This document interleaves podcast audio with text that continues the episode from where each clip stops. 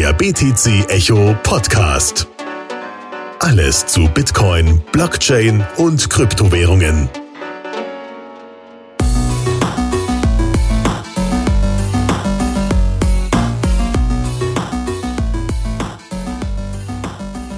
Hallo und herzlich willkommen zurück zum BTC Echo Podcast im Jahr. Das ist die erste Ausgabe in 2021. Und bevor wir loslegen, erstmal Entschuldigung, ich habe so großmäulig behauptet im Dezember, dass ich ab jetzt jede Woche eine Folge Podcast, schalala. Und dann kam aber irgendwie die Weihnachtsfesttage dazwischen und Silvester und so weiter und so fort. Kurzum, ich habe es ähm, nicht geschafft. Trotzdem hoffe ich aber, dass ihr ähm, eine besinnliche Zeit mit eurer Familie verbracht habt und äh, gut in das neue Jahr gerutscht seid. Und eigentlich hoffe ich das gar nicht mal alleine, denn heute ist bei mir Sven.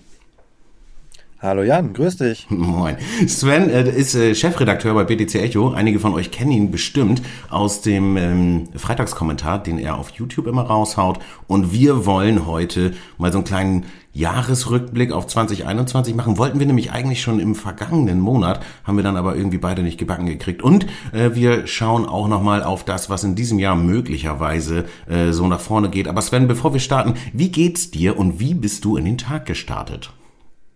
Äh, danke, Jan. Mir geht's gut. Eigentlich noch sehr erholt aus den Feiertagen.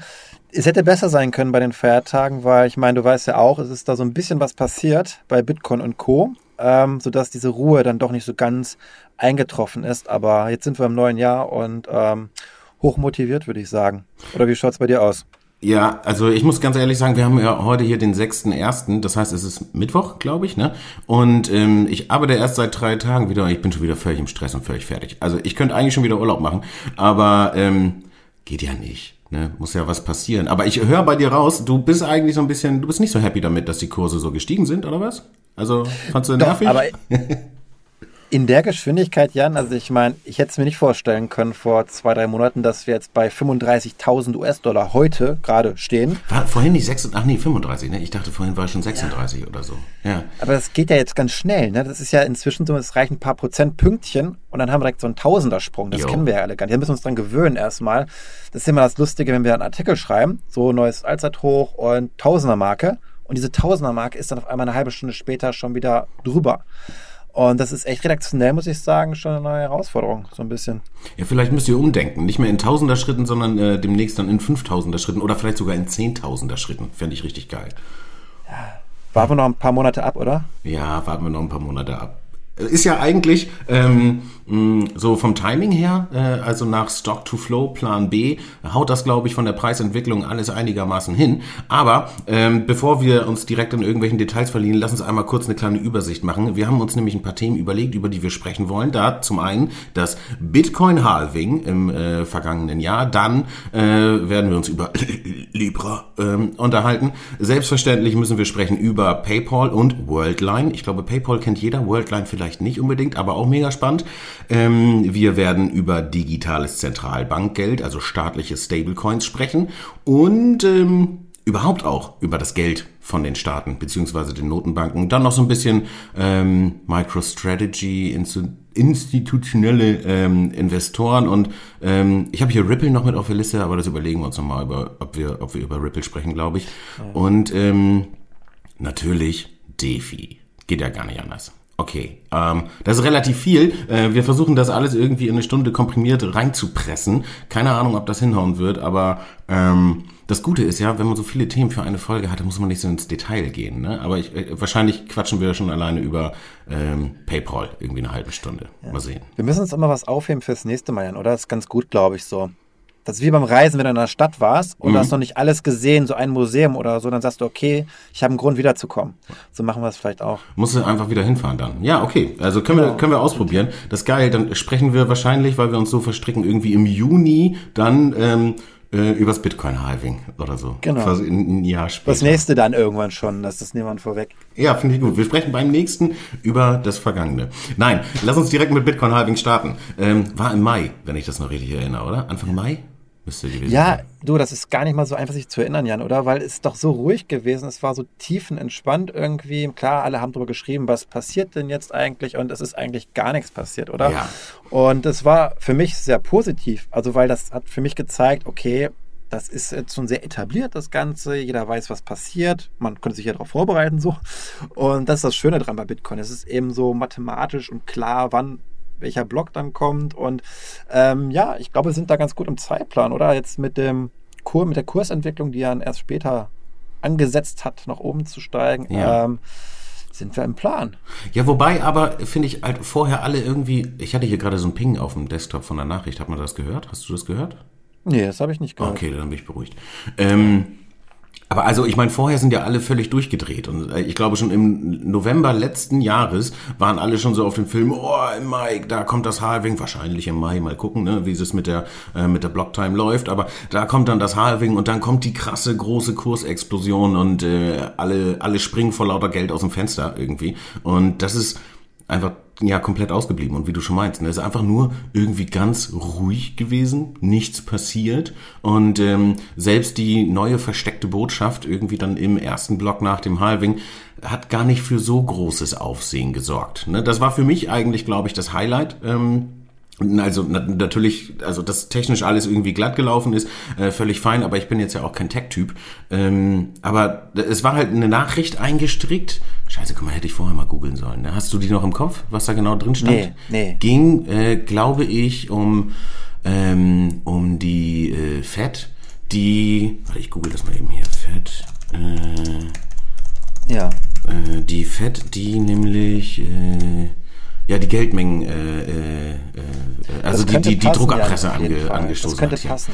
Genau, Jerome Paul und ähm, das war wieder eine Headline aus der Times, bin ich der Meinung, äh, die halt nochmal sozusagen politisches ähm, Statement eigentlich ähm, ja verdeutlichen sollte, wie auch im Genesis-Blog. Ne? Damals hatten wir ja die Nachricht Genau. drin, äh, Cancel on Bricks for second bailout for ba ich habe es bestimmt falsch ausgesprochen. Chancellor on the brink uh, for irgendwie der Second Bailout. So. Also auf jeden Fall die Ja, Bankenrettung. ja. Die ging es damals Finanzkrise. Das passt ja perfekt ins Bitcoin-Narrativ natürlich auch. Ja. So als Antagonist des Ganzen und als Rettung. Und ähm, ich meine, das ist jetzt aktueller denn je. Wir haben zwar jetzt irgendwie schon ein paar Jahre später, aber ich meine, das ganze Thema mit den Notenbanken und Bankenrettung ähm, passt jetzt ganz gut. Aber wie gesagt, ähm, ich habe es jetzt nicht vorliegen, die genaue Nachricht. Ich, ich finde das Zitat tatsächlich auch nicht. Also ich starte nochmal eben hier einen letzten, ähm, äh, einen letzten Versuch. Aber äh, ich glaube, die meisten da draußen wissen wahrscheinlich eigentlich auch, äh, was gemeint ist, gehe ich auf jeden Fall ganz stark von aus. Also das war für mich auf jeden Fall so das ähm, Highlight eigentlich im Halving, dass nochmal wieder trotz dieser ganzen Kursbewegung und trotz so diesem ganzen offizielleren Image, das wir jetzt bei Bitcoin und Krypto generell haben, nochmal so ein politisches Statement gesetzt wird und nochmal so Fahne hoch, warum machen wir das hier eigentlich? Also warum gibt es Kryptowährung? Was ist das Thema? Ähm, und ja, genau.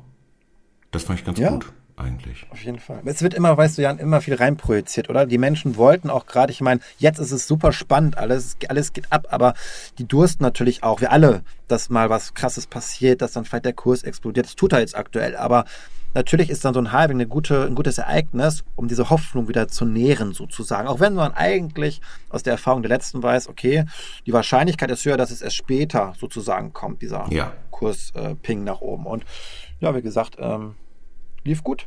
Ja, auf jeden Fall. Eigentlich hat sich alles so entwickelt, ähm, wie man es äh, fast hätte voraussagen können, glaube ich. Aber ist natürlich trotzdem dann irgendwie, wenn so das, das Bitcoin-Kurs Weihnachtsgeschenk und Silvesterfeuerwerk irgendwie ansetzt, wobei der Januar jetzt ja auch irgendwie wieder, es hört ja irgendwie nicht auf, ähm, ist natürlich trotzdem immer irgendwie, äh, irgendwie dann wieder spannend. Obwohl man es eigentlich fast hätte voraussagen können. Glaskugel Ahoi und so. Ja, das, aber das sagen wir öfter, Jan, oder? Das sagen wir, man hätte es eigentlich wissen können. Ja, klar. Am Ende, Später bist du immer schlauer, ne? genau. Okay, also Bitcoin Halving haben wir, glaube ich, abgehakt, oder? Sie. Guck mal, wenn wir so weitermachen, dann kommen wir hier einigermaßen gut durch, glaube ich. Dann vielleicht schaffen wir tatsächlich alle Themen. Ähm, Libra Association, now in äh, Switzerland und unter anderer, äh, anderer Fahne, unter anderem Namen. Und mit Facebook hatte das ja noch nie was zu tun. Ne? Ist ja ganz klar, ist die Libra Association, die das tut. Ist gar nicht der Facebook-Coin, aber eigentlich ist es doch irgendwie der Facebook-Coin. Ähm, da war irgendwie Drama. Also im vergangenen Jahr, was Regulatorik und Co. anging. Ich glaube, da steckst du besser drin als ich, oder? Ja, also ich meine, Facebook oder beziehungsweise seine Konsortium, wo ja auch zufälligerweise viele Silicon Valley Unternehmen drin sind, wie Uber oder Spotify, Ups. also Plattformunternehmen und aber auch viele ja VCs und ja, Finance Venture Firmen letztlich. Ähm, passt also ganz gut. Sehr homogene Gruppe, würde ich einfach mal sagen. Und dass man dann natürlich ein Netzwerk aufmacht und sagt, okay, hey, lass doch mal Finanztransaktionen in unserem Netzwerk perspektivisch unabhängig von den Banken auch, die ja viel Wertschöpfung noch für sich beanspruchen, mhm. aufsetzen. Ähm, ist sehr smart, die Idee auf jeden Fall, das muss man einfach mal so sagen. Ähm, die Frage natürlich immer, die dann auch aufkam, wie viel hat das mit Blockchain überhaupt noch zu tun? Also ist das eine Blockchain überhaupt? Haben einige auch angezweifelt schon, weil, okay, es ist jetzt nicht nur Facebook, ähm, das sozusagen die Transaktion verifiziert, sondern eben bis zu 100 Teilnehmer des Konsortiums eben. Und ja, aber letztlich bei den homogenen Interessen würde ich sagen, ist es immer noch eine super hohe Zentralisierung, die wir haben.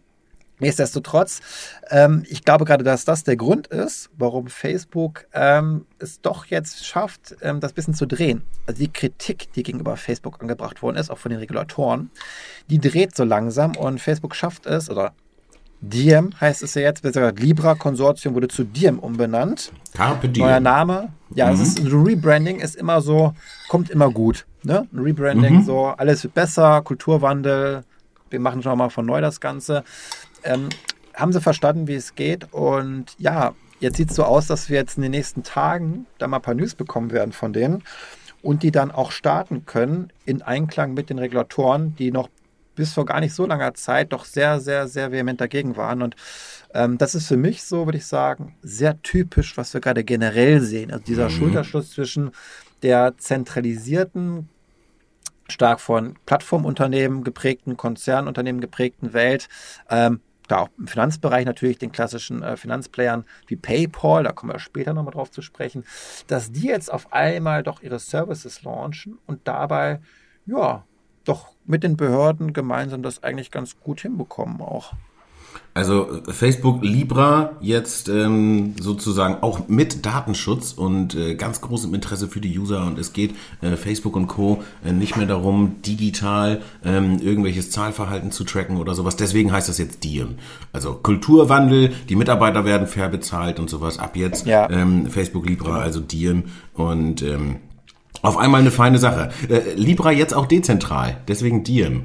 das ist Pseudo, ich finde den Begriff Pseudo-dezentral, oder? Ist das nicht mal so ein Begriff, den wir generell mal einführen müssten inzwischen für diese ganzen Corporate-Blockchain-Lösungen, wo das eigentlich ist, dass die Coins oder die, die Token immer von einem verwahrt werden, nicht mehr vom User verwahrt werden und wo dann das, der Konsens letztlich, der so schön demokratisch eigentlich zustande kommen soll, dass dieser Konsens dann doch übernommen wird, dann doch von den paar wenigen, ähm, wie eben Uber, Facebook. Äh, ja, man gibt die Verantwortung so ein bisschen ab. Ne? Man braucht sich dann halt nicht mehr um seine eigene Kohle kümmern und äh, braucht auch nicht mehr für sich selber denken. Ähm, äh, die die die Diem Association äh, regelt das dann sozusagen schon. Ja. Ne? ich meine, also, muss da darf nicht zu so gehässig werden, Jan, glaube ich, weil ich finde beide Seiten. Ich meine, du weißt, weißt du, Jan, du bist mehr derjenige, der immer sagt, not your keys, not your coins, ja, ja. oder be your own bank. Ich bin ja durchaus da sehr moderat, weil ich habe ja eine dunkle Vergangenheit. Ich bin ja genannter Bankkaufmann und finde das ja alles gar nicht so schlimm unbedingt. Du bist ein Bankster. Diese, Bankster. Ja, das ist ähm, ich habe eine Vergangenheit und ich finde es ganz gut, wenn es beides gibt, Jan. Weißt du, was mir immer wichtig ist, das sage ich in meinen Kommentaren, ähm, es darf nicht sein, dass nur die eine Sache über die andere immer bestimmt. Ne? Also ich glaube, wir brauchen ja, eine Mischung klar. von zentralisierten ja. Lösungen, wo auch eben Verantwortung abgegeben wird an zentrale Player und es muss gleichzeitig aber auch immer die Möglichkeit geben, dass jeder selbst die eigene Verantwortung über sein Geld dann auch hat und was mich besorgt dabei ist immer nur eigentlich, dass jetzt die ursprüngliche Möglichkeit, die es gab, eben selbst eine Coin zu fahren, dass die immer, diese Möglichkeit wird immer stärker genommen. Ja, und sie wird so ein bisschen so unterdrückt jetzt immer stärker durch die bequemeren Lösungen. Und das ist, was ich halt immer kritisiere, gerade an Facebook und PayPal und was da noch so kommen mag. Du, das ist wie mit dem Datenschutz im, äh, im Internet oder sowas, ne? Also willst du anständige und einfache Suchergebnisse haben, benutze halt Google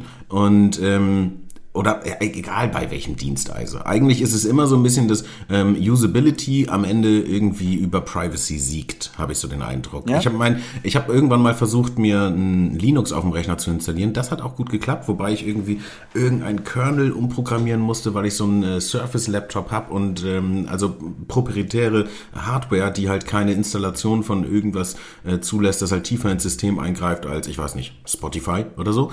Und mhm. ähm, das habe ich tatsächlich gebacken bekommen und dann habe ich es aber nicht mehr geschafft, äh, auf diesem Linux meinen verdammten Drucker zu installieren. Und da habe ich dann gesagt, alles klar, okay, schade. Also war ein guter Versuch. Ich habe mir echt viel Mühe gegeben, saß da ein ganzes Wochenende und habe auf diesem Laptop einge äh, rumgehackt, aber habe mich dann einfach aus Bequemlichkeit ähm, doch irgendwie wieder zu, zu Windows hinreißen lassen, weil es einfach ähm, für mich am sinnvollsten funktioniert. Und ich glaube, so ist es halt auch bei den Kryptos, ne? Oder also bei, bei allem im Endeffekt. Ne? Hast du eine Usability und irgendwas funktioniert einfach und gut und du hast vielleicht sogar noch einen Support, den du anrufen kannst, ähm, wie meinetwegen bei PayPal, ja, dann ähm, ist es alles viel, viel einfacher. Und dann machen die Leute natürlich schnell irgendwie Abstriche, gerade wenn sie jetzt nicht so gepolt sind, dass sie sagen, hm, das ist mir wichtig hier. Also nicht, nicht so vom, ich weiß gar nicht immer, ich höre immer, Idealismus soll man nicht sagen, weil Idealismus wäre ja. Nazi-Kram oder so. Aber also du meinst, was ich, äh, nee, du weißt, was das ich meine. Positive, doch, Idealismus ist doch super wichtig, Ken, oder? Ich meine auch, das ist ja auch bei dir und bei uns, glaube ich, allen der Fall, dass man ja schon sagt, wow, das ist etwas Neues und das kann man idealistisch auch gut finden, sagen, das ist mhm. eine Alternative zum bestimmten System. Das muss ja nicht alles schlecht sein, was jetzt ist, ja. Also das, das habe ich ja gerade schon erwähnt, dass ich das gar nicht so falsch alles finde, sondern ich finde ja beide Welten so gut und das kann man ja trotzdem idealistisch vorantreiben. Eben auch die Kryptoökonomie, diese, diese Möglichkeiten, ja, wieder an unsere Daten zurückzugewinnen, potenziell. Da sind wir noch nicht so weit angekommen. Nee. Ich glaube, wir müssen noch vielleicht nee. mehr leiden, vielleicht auch. Vielleicht ist es auch so, dass diese der, der Leidensdruck ist noch nicht groß genug aktuell, das ja. zu verstehen. Aber ich meine, es geht nicht anders. Snowden war noch nicht krass genug. Snowden ja. war noch nicht krass genug. ja. Und äh, vielleicht müssen die noch weiter wachsen, die Plattformangebote. Und wenn sie jetzt die Finanzen noch mit inkludieren durch Tokenlösungen, also Facebook, Google, Apple, da wird es mhm. bestimmt auch noch was geben in nächster Zeit, glaube ich. Ja, ähm, ja. Ich glaube, dann werden wir es irgendwann immer mehr merken, wie, wie noch abhängiger wir dann noch, also das kann man sich kaum vorstellen, aber ich glaube, wir können noch abhängiger davon werden. Und dass da sehr viel Wertschöpfung einfach verloren geht. Und wenn zu viel Wertschöpfung an Monopolisten verloren geht, dann schadet das insgesamt der gesamten Wohlfahrt, also uns allen auch dann. Und ich glaube, dass dann ähm, mehr denn je, ähm, trotz vielleicht nicht mehr der perfekten Bequemlichkeit, die dann da ist, die ganze Tokenökonomie nochmal richtigen Schub bekommen wird. Dass wir eine Gegenbewegung sehen, ähm, die wir auf jeden Fall brauchen. Und das ist dann wieder Idealismus, Jan, wo wir wieder zurückkommen, ähm, mhm. wo ich sage, das ist ein legitimer Idealismus, denn dazu sagen, diese Redezentralisierung, Zurückgewinnung unserer Daten, dass wir die sammeln, selbst sammeln, verifizieren, monetarisieren perspektivisch auch, ja, weil wo wollen wir auch noch Geld verdienen, wenn die ganzen Jobs wegfallen, mehr oder weniger? Und da werden Daten wenn, auch immer wichtiger. Wenn alles automatisiert ist, dann muss genau. ich irgendwie mit meinen User-Daten Geld verdienen. Ja, damit genau. ich mich selber als Ware äh, verkaufen kann, halt nicht mehr meine Arbeitskraft, äh, sondern Informationen über mein Verhalten, damit man mir besser was verkaufen kann oder irgendwie so. Genau, dass wir oh. noch, noch bessere Konsumenten werden, Jan. Und für die besseren Konsumenten, oh. das ist dann wieder ganz lustig. Ne? Auch dafür brauchen wir eine Kryptoökonomie. Das ist also ja, oh, neue ist, Form. Es, es ist 10.13 Uhr, draußen schneit es irgendwie und mir läuft hier so ein kalter Schauer über den Rücken, hat aber ja. überhaupt nichts damit zu tun, dass draußen Winter ist, sondern einfach mit dieser ähm, Orwellschen ähm, äh, Disruptivvorstellung gerade in meiner, nee, Disruptiv, ja. Disruptiv, äh, Dystopie, so heißt das, nicht Disruptiv. Ja. Da ist ja noch früh. Okay. Ja. Hey, vieles von dem, was wir gerade gesagt haben, ähm, hätten wir eigentlich schon direkt irgendwie unter dem Stichwort PayPal machen können. Weil da passiert genau das irgendwie. Und da hast du, finde ich, auch einen echt geilen äh, hier Freitagskommentar äh, zu, zu abgelassen mit, wie hieß der, Tschüss Private Keys? Irgendwie so, glaube ja, ich. Ja, ne? genau. Es ist halt diese Tendenz, die macht, ich meine, du bist ja jemand auch, der seine Keys immer alles, alles selbst hält eben auch. Und das sehe ich inzwischen halt durch PayPal, genau dieses, dein Idealismus, den ich so gut auch finde, dass du das auch wirklich machst immer, den finde ich echt angegriffen dadurch. Denn PayPal kommt jetzt her und sagt, okay, ihr habt doch eh schon ein Konto bei mir, oder? Warum solltet ihr euch die Mühe machen, noch woanders eine Wallet einzurichten? Genau. Die Token selbst aufzunehmen. Kommt doch zu PayPal, ihr nutzt es doch sowieso für euren Amazon-Einkauf oder für was auch immer. Und dann ist alles aus einer Hand. Die Verwahrung regeln wir auch. Vor allem auch die Keys sind aus einer Hand. Ja, ja. genau. Und ich meine, für viele ist das vielleicht auch gar nicht so schlecht, dass sie die Keys nicht selbst aufbewahren. Ja, das ist ähm, Zweifel sogar sicherer. Nur letztlich, was passiert? Die ganze Dezent, also auch dass die Coins, wie sie verteilt sind, das wird immer weniger dezentral, weil immer mehr große Player jetzt wiederum. Mein Kryptobörsen haben wir so natürlich immer schon viele Krypt äh, Coins konzentriert. Jetzt kommen aber noch zusätzlich eben die Paypals dazu. Und ich frage mich halt, okay, wir haben ja nicht so viele Bitcoins, also 21 Millionen maximal perspektivisch dann annähernd. Ähm, wir sehen jetzt schon aktuell, dass alles austrocknet, der ganze Markt, weil eigentlich nicht mehr genug Coins da sind. Alle ziehen die ab. Und die großen Vermögensverwaltungen lagern die in ihren Kosten die Lösung. Jetzt kommt da noch PayPal hinzu. Mhm. Und wer hält jetzt eigentlich da noch bei sich, also wie gesagt, zu Hause, sage ich jetzt einfach mal, also wenn er der Private Keys, ähm, wer hält dann eigentlich noch überhaupt die Bitcoins am Ende? Und ich glaube, wir laufen hier gerade mit PayPal in eine Tendenz rein, wo ich meinte, tschüss Private Keys, im Sinne von natürlich gibt es Private Keys und die Private Keys halten nicht mehr wie Privatpersonen, sondern Private Keys wird immer mehr eine Sache der Institutionellen, der der Banken, der Unternehmen. Ja, Custody und halt irgendwie. Ist ja auch Custody, das, was genau. wir im vergangenen Jahr im, äh, im Bereich Regulatorik gesehen haben. Ne? Dass es ähm, die, die BaFin es äh, Unternehmen ermöglicht hat, sich zu bewerben, im Endeffekt auf eine Lizenz für Krypto-Verwahrgeschäft. Also das zielt im Endeffekt genau darauf ab. Der Regulator bereitet im Endeffekt den Weg für genau das, was du gerade beschrieben hast. Also äh, international ist nochmal eine andere Baustelle, ne? aber in Deutschland eben halt auch. Ja. Ähm, das Unternehmen ähm, ja, äh, Assets under Management äh, haben dürfen, eben halt auch in Krypto. Also nicht mehr nur in Aktien, in Fiat und, äh, und wie auch immer. Aber ähm, wir haben das gerade sehr schwarz gemalt, finde ich, diese ganze PayPal-Sache. Und ähm, du hast eigentlich meine Perspektive sehr gut dargestellt. Also ich äh, finde das, als diese Meldung rauskam, habe ich erstmal ganz vielen Freunden äh, eine, eine, eine Nachricht geschrieben, irgendwie übers Handy und gesagt, hey, ähm, just saying, aber äh, PayPal goes Bitcoin und möglicherweise solltet ihr euch äh, jetzt vielleicht doch endlich mal mit Krypto beschäftigen. Hat keiner darauf reagiert, dann sind die Kurse so abgegangen, wie sie abgegangen sind. Und dann hieß es, ja, äh, sag mal, wie war das noch mit Bitcoin? Also diese ewige Debatte, die man immer hat. Ähm, was ich eigentlich sagen will, ist, PayPal bringt ja schon Bitcoin nochmal auf eine, oder Krypto generell eine, auf eine größere Bühne.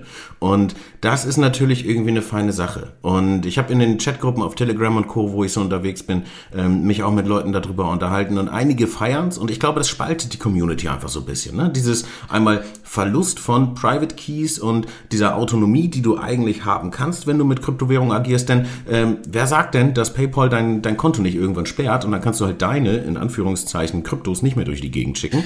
Ähm, das ist, aber ist es nicht PayPal? Ich glaube, das Problem ist dann der Staat. Also der PayPal ist vielleicht nicht immer das Problem, aber der Staat sagt irgendwann, okay, ich hab, ich kann darauf zugreifen. Ähm, und das ist, glaube ich, das Problem, dass diese ursprüngliche Freiheit im Sinne von niemand hat Zugriff, das geht einfach verloren. Und ich glaube, die Frage, die wir jetzt selber noch stellen wollen, wollt ihr hohe Kurse sehen oder wollt ihr ähm, monetäre Freiheit haben? Und die meisten sagen, ich will hohe Kurse sehen. Ähm, wollt ihr höhere Kurse sehen oder wollt ihr mehr ja. Freiheit sehen? Nein, was wollt Kurse. ihr dann? Maoam. Maoam. Genau. Dies ist ein bezahlter Podcast der Firma Maoam. Ich weiß gar nicht, ob es Maoam noch gibt. Gibt es den? Oh. Keine Ahnung. Den zahlen die uns kein Geld. Oh, ich glaube, wir kriegen kein Geld mehr von denen jetzt dann. Weil wir es verraten haben, meinst du? Ja, genau. Ich glaube, der Kontext, aus dem Kontext gerissen, werden die ansagen. ja, kann sein. Okay. Also, ja, äh, PayPal hat auf jeden Fall, der Coin hat zwei Seiten, ähm, würde ich sagen. Irgendwie ist es äh, eine coole Nummer und fühlt sich an wie so ein Meilenstein, aber gleichzeitig auch so ein bisschen wie, ähm, ja, Kontrollverlust einfach. Ne? Es wird auch langweilig so ein bisschen, oder? Also dieser, dieser Spirit so ein bisschen, wie er damals war, noch als es noch gar nicht die guten Lösungen gab, wo du so ein bisschen unsicher mal warst, okay, wie lange hält sich jetzt noch diese Börse oder wann kommt dann der nächste Hack oder Update? Und jetzt sind halt so diese, ich will nicht sagen langweiligen Konzerne, PayPal hat da selbst so ein bisschen die Finanzbranche disruptiert, aber im Grunde genommen ist er ja selbst ein alter Player. Eigentlich ist er nur, es ist, PayPal existiert nur, weil unsere Bankeninfrastruktur so unfassbar äh, rückständig ist. Mhm. Weil eigentlich wir immer noch bei Finanztransaktionen im Zeitalter leben wie vor ein paar Jahrzehnten irgendwie so, weil wir diesen Sprung mit dem Internet eigentlich hinbekommen haben, ähm, sodass man wie eine E-Mail zu versenden eben auch Geld versenden kann, so irgendwie in ein paar Sekunden. Und stattdessen haben wir noch Bank. Arbeitstage oder Feiertage vor allem gesagt. Das heißt, man kann, das finde ich faszinierend, das ist zwar ein ganz anderes Thema, Jan, tut mir mhm. leid, ja, aber ich, es ist faszinierend, wenn man darüber nachdenkt, dass es, dass wenn ich am Freitag eine Überweisung tätige, das Geld erst am Montag ankommt. Am Wochenende wird einfach nicht gearbeitet, sozusagen, diese Transaktion arbeitet. Ja, aber als würden die sich da hinsetzen und auf eine Karteikarte aufschreiben irgendwie. So, so ein bisschen 30er-Jahres-Style, weißt du, im Hintergrund ja, läuft ganz gute Musik ja. und dann ist da irgendwie so ein, so ein Kerl im Anzug und irgendwie so ein Mädel mit so einem, mit so einem Buntfaltenrock da, nee, Buntfaltenhose, ne? Also so ein Falten, ihr wisst, was ich meine. Und, ja. ähm, und die schreibt dann da die Transaktion auf und hängt die irgendwie so einer Brieftaube um den Hals und jagt die dann irgendwie, keine Ahnung, irgendwo hin. Aber, aber genau ich mein, ist das, das eigentlich im Grunde genommen. Bisschen digitaler, bisschen mehr Elektronik, aber und ich meine, PayPal gibt es genau deswegen, weil PayPal hat es gelöst, zu sagen, okay, wir machen das jetzt mal mit E-Mail. Die Infrastruktur aber, auf die PayPal aufsetzt, ist ja noch die alte trotzdem. Es ist also ja, eigentlich nur, die Existenz ist einfach nur die also maximale Ineffizienz, dieser Anachronismus eigentlich, den wir noch haben im Finanzsystem, dass wir es eben nicht geschafft haben, die letzten zwei Jahrzehnte zu nutzen, um mal irgendwie die Abwicklungsinfrastrukturen mal auf ein Level zu heben, was irgendwie so dem 21. Jahrhundert gerecht wird. Aber da muss ich einmal kurz auch eine, eine, eine Lanze brechen. Ich meine, wenn du eine Bitcoin-Transaktion durchführen möchtest, ähm, ich weiß gar nicht, wie aktuell die Gebühren sind, aber ähm, hat sich ja mit Sicherheit auch wieder ein bisschen erhöht im Vergleich zu, ich sag mal, Mitte letzten Jahres oder sowas. Ähm, dann musst du halt auch schon ganz schön Kohle in die Hand nehmen, um dann eine Transaktion tatsächlich durchführen zu können. Und dieser Gedanke, der mal da war, dass man sagt, okay, es ist ein inklusives ähm, Geldsystem eigentlich und auch Menschen aus Ländern, die halt irgendwie nicht so viel Kohle haben, können ohne Probleme irgendwelches Geld durch die Gegend schicken. Äh, wenn die halt, weiß nicht, die hatten jetzt mit einer Transaktion nicht eine Monatsmiete oder sowas äh, über den Jordan schieben oder sowas, aber halt schon für die dort einen signifikanten Betrag, dann ist das was. Ne? Also ich meine, ich habe, wann habe ich denn Sonntag habe ich eine Bitcoin-Transaktion durchgeführt und die hat mich umgerechnet irgendwie 5 Dollar gekostet. Durchgedacht habe. Aber du hast, ja, das will mir jetzt sehen, du hast was jetzt? bezahlt mit Bitcoin. Du gibst Bitcoin aus, um Dinge zu kaufen? Nee, mit Bitcoin habe ich tatsächlich noch nie etwas bezahlt. Ähm, äh, ich, also wenn ich mit Kryptowährungen etwas äh, zahle, dann nutze ich Dash weil die Scheiße einfach schnell ist und funktioniert. Und ist ja auch kein Geheimnis, dass ich irgendwie drei Jahre lang äh, für Dash unterwegs gewesen bin. Und ähm, im Zahlungsverkehr macht das Ding halt einfach erheblich mh, mm, mehr Sinn.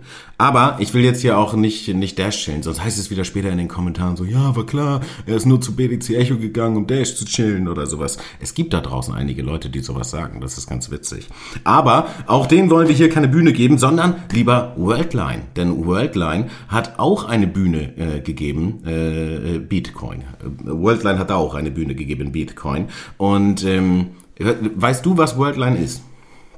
Ähm, ja, es ist der größte europäische Zahlungsdienstleister und die machen, und da bist du jetzt mehr drin wiederum, Integration, glaube ich, für Krypto-Payment-Lösungen. Genau, also Worldline als ähm, größter europäischer, ich glaube, digitaler Zahlungsanbieter, äh, irgendwie so nennen die das, ähm, die Nee, ich fange anders an. Die Wahrscheinlichkeit, dass man, wenn man mit einer äh, EC-Karte oder Kreditkarte, was auch immer, irgendwo im Supermarkt bezahlt, außer es Rewe, Rewe ist ihr eigener Zahlungsdienstleister, ähm, dass man dann halt bei so einem Worldline-Terminal äh, bezahlt, ist relativ hoch. Und Worldline hat sich sogar auch noch mit Ingenico zusammengeschlossen. Das heißt, Ingenico als Weltmarktführer von Payment Terminals am Point of Sale für Kreditkarten und Co. Ähm, ist dann jetzt mit, äh, mit der Worldline zusammen verbandelt. Und Worldline hat im vergangenen Jahr angefangen, Zahlungen mit Kryptowährungen anzubieten. Das machen die nicht alleine, sondern haben sich dazu die Bitcoin Swiss aus der Schweiz ähm, mit ins Boot geholt und bieten jetzt im Endeffekt in ihren Terminals, ich glaube, der Rollout hat jetzt in der Schweiz im vergangenen Jahr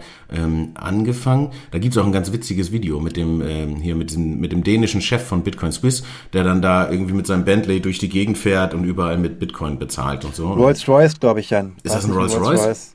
Ich glaube ja, das ist ein Unterschied. Das ist kann oh, auch oh. sein. Auch ein abgefahrener Typ, ne? Irgendwie, das ist so ein, so ein dänischer Pirat, aber einer von den Edlen. Also keiner, keiner von denen, die rumhuren und äh, uns saufen nee, oder mit Stil. Der hat absolut Stil. Mega geil. Also ich, ja. ich finde den, find den Spitze, der ist sich auch, glaube ich, sehr bewusst, äh, wer er ist und wie er rüberkommt und so. Der macht da auf jeden Fall einen guten Job, Hut ab. Und ähm, die sind eben diese Kooperation eingegangen mit Worldline, beziehungsweise Worldline mit denen. Ich glaube, es ist für Bitcoin Swiss schon auch ein bisschen geil, ähm, da diese Partnerschaft zu haben. Und ich habe das Terminal tatsächlich auf der Eurosys äh, ausprobiert. Das ist so die äh, weltweit größte Messe für, also Messekonferenz äh, ist in ist, ist Dortmund oder Düsseldorf. Eins von beiden. Ich kriege das da immer alles durcheinander. Hoffentlich hört Marc das nicht. Das ist ja seine Hut. Nordrhein-Westfalen, sagen wir. Ja, genau, in, in, in NRW. Ähm, aber ist halt weltweit die größte Veranstaltung für so ähm, POS, also Point-of-Sale-Technologie. Da habe ich das Ding tatsächlich einmal in den Fingern gehabt. Und ja, long story short,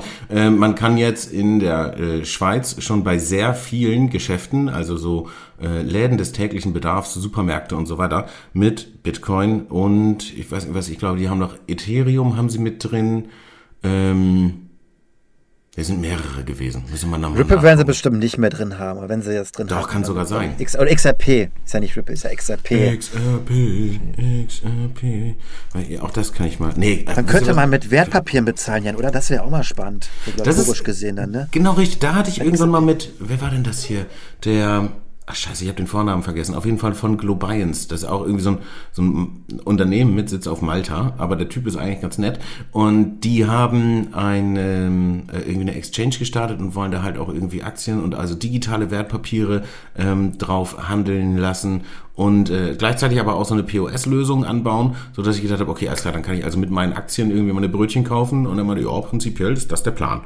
Fand ich. Ähm, Je nachdem, wie der Kurs steht. Und dann gibt es da mal Croissants. Dann, wenn der ganz Kurs oben steht, ist es okay, heute gibt es da mal für eine Aktie ein Schokocroissant irgendwie und sonst gibt es halt nur die alten Brötchen. Die, die, die, vom Vortag, die Brötchen vom, vom Vortag. Vortag. Genau. Ja. ja. Wirecard hat mich dazu gezwungen, nur noch Brötchen vom Vortag zu essen. Sowas in der Richtung. Ja. Nein, warte mal. Das interessiert Aber die Frage, Jan, wäre doch jetzt einfach, wie die Nutzung ist. Also das ist halt der Punkt, glaube ich, dass die wenigsten Leute mit Kryptowährungen im Sinne von Bitcoin, Monero, Dash bezahlen wollen, weil dieses Umrechnen und alles ergibt dann doch doch wenig Sinn letztlich, oder? Also ich meine, Stablecoins können wir später darüber sprechen, aber glaubst du daran, dass Leute mit Kryptowährungen wirklich zahlen? Also ich mache das halt als ähm, Überzeugungstäter hin und wieder mal, aber auch, ich glaube jetzt auch die letzten Monate irgendwie nicht mehr. Ähm, aber einfach, weil ich, also nicht, weil ich meine Kryptos nicht zum Bezahlen nutzen möchte, sondern weil das und da ist Lawrence jetzt bestimmt sauer auf mich irgendwie, ähm, weil es unpraktisch ist, so ein bisschen. Also ich weiß nicht, ob ja. Lawrence Shop in Bit, ne, ist ja irgendwie wahrscheinlich Europas größter äh, Shop, in dem man äh, nur mit Kryptowährungen bezahlen kann. Und der hat da alles. Ne? Also der hat Elektronikartikel, Erotikartikel, Hundefutter, Katzenfutter, Mäusefutter, ähm, Brot. Man kann da Brot bestellen. Und äh, das habe ich tatsächlich äh, schon, wie oft habe ich das gemacht? na, drei, vier Mal, glaube ich, habe ich Brot bestellt über Shop Bit. Und das ist, fühlt sich aber, also vom, vom Checkout-Prozess her und sowas ist das alles cool. Ne? Du zahlst ja. einfach da mit deinen, ähm, ich natürlich eben mit Dash und dann zack, hast du sofort deine Bestätigung, Kohle da, alles geil, brauchst nicht auf irgendwelche äh, Bestätigungen warten oder sowas. Musst dich auch nicht einloggen in dem Laden und äh, musst dich auch nicht bei PayPal einloggen, sondern scannst einfach den QR-Code vom Bildschirm irgendwie mit dem Handy weg und ähm, bezahlst dann das Ding. Aber Brot per Post geschickt bekommen fühlt sich für mich halt irgendwie falsch an. Weiß ich auch nicht. Ja. Also Aber bei Erotikartikeln, ja, bei Erotikartikeln verstehe ich es ja auch so in Privacy und so. Da macht das ja auch wirklich dann auch der Sinn, so, dass das vielleicht auch nicht jeder sieht auf dem Kontoauszug, so die Ehefrau dann. Als wenn nicht, so als wenn nicht jeder wüsste, dass, dass Leute irgendwas mit Erotik am Laufen haben. Weißt du? Also das ist so ein bisschen, oh, ja, ich bin 13 und ich kaufe Kondome im Supermarkt, das ist mir mega unangenehm. Das ist doch, also, oder? Ja. Oder sind, Leu sind Leute so? Schreibt uns in die Kommentare. Schreibt uns in die Kommentare, wie euer ähm, Erotikverhalten ist am. Äh, äh, ja, würde Kryptowährung das verändern? Würde man mehr einkaufen in dem Bereich, was es da so gibt? Genau. Würdet ihr euch mehr Dildos kaufen, wenn man sie mit Bitcoin bezahlen könnte? So. Das wäre jetzt spannend. Ähm, ich glaube aber sonst, also das wäre ein Use Case, aber sonst ähm, ist es echt Umstände, ich die Angst immer, weißt du, Jan, ich habe sehr oft schon mit Bitcoin bezahlt, oft im Kontext von Reportagen, die ich für BTC Echo gemacht habe, ja. wo ich irgendwo war und habe dann mal, hey, haben das gefilmt, dann habe ich mir einen Kaffee geholt und so. Und wenn ich jetzt mal zurückrechne, was damals Bitcoin gekostet hat und heute, dann hat dieser Kaffee boah, das war ein sehr teurer Kaffee aus heutiger Sicht. Und ich glaube, dieses Problem, dass die Leute immer dran denken, oh, wenn ich jetzt meinen Bitcoin ausgebe oder ein Tausendstel davon ein paar Satoshis, ja. dann werden die ja in einem Monat vielleicht noch viel, viel mehr wert sein. Und dann bezahle ich doch lieber mit dem wertlosen oder immer wertloser werdenden Euro oder US-Dollar oder Schweizer Franken, der sich selbst äh, inflationiert, perspektiv immer stärker, gebe ich den doch lieber aus, bekomme dafür anständige Sach- oder Konsumwerte, die mir Spaß bringen und behalte schön meine immer wertvoller werdenden Bitcoin. Das ist doch dieses Grundproblem noch, oder was wir immer haben seit den Krypto, ja, seit den dass sie sich etablieren oder dabei sind, sich zu etablieren. Ja, ist ja nicht Leute, nur ein Kryptothema, ne? Also ich meine, das hast du ja, ähm, hast du ja mit, das ist typisches Spiel inflationäres Geld gegen deflationäres Geld. Ja. Und ähm, ich verstehe das total. Und ich habe da mit Sicherheit auch irgendwie Kohle auf der Strecke liegen lassen, dadurch, dass ich halt auch Leuten einfach mal ein bisschen Krypto geschenkt habe, ne? Damit die das mal in der Hand haben und mal ausprobieren und sowas. Ähm, da ist mir auf jeden Fall Geld durch die Lappen gegangen. Und natürlich siehst du immer zu, dass du erstmal deine ähm, vermeintlich wertlosen äh, Euros irgendwie, das ist auch schon wieder sehr großmäulig hier. Ne? Das klingt böse, ne? Wir sind ja, ja so böse. Das meine ich gar nicht so böse. Es ist ja, ich bin ja gar nicht so kritisch, wie gesagt. Es gibt ja sehr viele positive Seiten auch, aber ich meine, es wird nicht wertvoller, sagen wir es mal so, ja. Das können wir sagen. Es wird, er wird nicht mehr wert, die Kaufkraft, oder? Die steigt nicht mehr, das, das können wir sagen. Das ist so, ja, vielleicht gegenüber ja. dem Dollar noch oder sowas. Aber das, das war es dann wahrscheinlich auch. Aber ich meine, ist es nicht irgendwie, das ist jetzt aber auch wieder so ein, so ein so, so, so ein bisschen Hippie-Speak irgendwie, glaube ich. Also ich meine, wenn dein Geld halt mehr wert wird und du es ausgibst und du dann einen eventuellen Kaufkraftverlust oder Wertverlust in deinem, ähm, äh, in deinen von dir besessenen Gütern irgendwie hinnehmen musst, ähm, ist das nicht eigentlich auch so ein bisschen Konsumbremse und ist das nicht vielleicht eigentlich gut? Also ich kaufe relativ, ich bin, glaube ich, ein ziemlich beschissener Konsument, muss man ehrlich. Ich kaufe ziemlich wenig Zeug. Ähm, ich habe auch ziemlich wenig Zeug. Das ist hier bei mir zu Hause alles relativ puristisch. Also hier im, in, der, in der Ecke vom Zimmer brennt so ein kleines Lagerfeuer und so. Und ähm, nicht ganz so krass. Aber es ist so ein bisschen also ich mache mir Gedanken darüber, ob ich das, äh, was ich äh, kaufe, tatsächlich brauche. Und ich finde, so Läden, so ein Euro-Shops oder, oder Tiger Store oder was auch immer, ne, da kannst du meiner Meinung nach einfach einen Betonmischer vorstellen und dann lässt du die voll laufen. Und dann machst du die nie ja. wieder auf, diese Läden. Und du brauchst auch diese Ladenfläche nicht mehr, weil egal was an neuem, weiß ich nicht, fancy Pop-Up-Store oder was auch immer irgendwie ähm, gebaut werden würde, ist wahrscheinlich sowieso wieder nur irgendwie so ein nutzloser Kram, äh, der dafür sorgt, dass wir unseren Planeten hart ausbeuten und dass wir ähm, einfach einfach Müll produzieren. Ich habe bei diesen Läden so das Gefühl, ähm, Plastik wird auf der einen Seite der Welt irgendwie in irgendeine Form gegossen, dann kommt die hierher, dann wird diese Form so ein bisschen durch die Gegend getragen, steht mal auf irgendeiner Fensterbank oder sowas in der Richtung, ne? Und ähm, dann wird die halt wieder eingeschmolzen und dann kommen sie irgendwie als Osterhase zurück oder so. So der, der klassische Weihnachtsmann-Osterhasen-Konflikt. Und ich meine, das ist doch eigentlich irgendwie eine Chance, dass man sagt, okay, ähm, das Geld, das ich habe, das wird vermeintlich mehr wert, deswegen brauche ich schon mal ganz viel Bullshit nicht kaufen. Ist äh, ressourcenschonend, ist gut für die Tierwelt und äh, den Urwald und die Meere und irgendwie so. Ja, das war mein persönliches Wort zum Sonntag gerade von dir und ich muss sagen, ich gebe dir an sich auch vollkommen recht. Es ist eigentlich die bessere, die nachhaltigere Welt, dieser sinnvolle Minimalismus. Ne? Brauchen wir das alles überhaupt? Und das Problem daran ist ja, ich meine, da stimmt mir zu, unser System ist halt darauf ausgelegt, dass wir konsumieren, dass Kredite, neue Kredite kommen, um die alten Wachstum, Kredite abzulösen. Wachstum, Wachstum, Wachstum, Wachstum, mhm. genau. Und was wir jetzt gerade machen, ist ja, wir senken die Zinsen, weil wir kein Wachstum mehr haben. Und deswegen läuft dieses System noch, weil wir eben die Zinsen runtersenken und deswegen dieses Wachstum auch niedrigeres haben können letztlich. Aber ich meine, das ist halt so eine Frage, kann sich der Kapitalismus selbst verändern? Also aus dem, dass wir eine neue Form des Kapitalismus bekommen, der dann irgendwann so eine neue Hülle umstreift. Das ist aber mehr schon fast eine, philosophische Frage, dieser Transformationsprozess in den nächsten Jahren, wo dann auch Daten ganz viel eine Rolle spielen werden, die neuen Technologien, die Frage nach Arbeit, also wer wird dann noch arbeiten und so. Und dann entstehen vielleicht irgendwann neue Wirtschaftssysteme auch, weil wir merken, dieses eine Wirtschaftssystem auch an ihre, seine Grenzen stößt, diese, diese Wachstumsideologie. Da sind wir bei der Ideologie, Jan. Mhm. Ähm, das ist, man kommt nicht drum herum, die Ideologie, glaube ich. Und ich glaube, es ist aber genauso, wie du gerade sagst, vollkommen richtig und wichtig, sich auch kritisch mit dem Konsum auseinanderzusetzen. Nur ähm, das ist halt auch nicht so realistisch vielleicht immer. Und deswegen glaube ich, haben wir besser eine inflationäre Währung, die weniger wert wird und uns zum Konsum anregt und zur Investition anregt, als eine deflationäre Währung. Das ist, glaube ich, so dieses. Ja, aber damit man doch Problem. Scheiße kauft irgendwie. Also ich meine, äh, Immobilienpreise schießen irgendwie in die Höhe wie bekloppt. Ich, ich bin gerade in der Situation, dass ich drüber nachdenke, vielleicht irgendwie mal über Wohneigentum, äh, also ob das vielleicht für mich Sinn macht oder sowas. Da haben wir uns ja auch schon einmal kurz, als ich in Berlin war, drüber unterhalten. Du hast gesagt, ja, Wohnimmobilie. Also, aber das, das klären wir irgendwann nochmal mit einem Getränk. Aber ich frage mich halt tatsächlich, also macht es Sinn, irgendwie jetzt eine, eine Immobilie zu kaufen, weil äh, Preise steigen da auch die ganze Zeit und ich will nicht irgendwie die ganze Zeit Kohle für Miete ausgeben. Überleg mir, wie ich das vielleicht anstellen kann. Will keinen Kredit aufnehmen, weil dann trage ich nämlich zur Erhöhung der Geldmenge bei und da habe ich eigentlich keinen Bock drauf. Das ist genau das, was ich nicht will. Und ähm, ja, Jan, Jan, das, das ist schon okay. Ich meine. Äh, ist, ist schon okay. Setz dich ruhig in dein SUV und fahr durchs Möhrenfeld. Ist schon okay. Ist schon okay.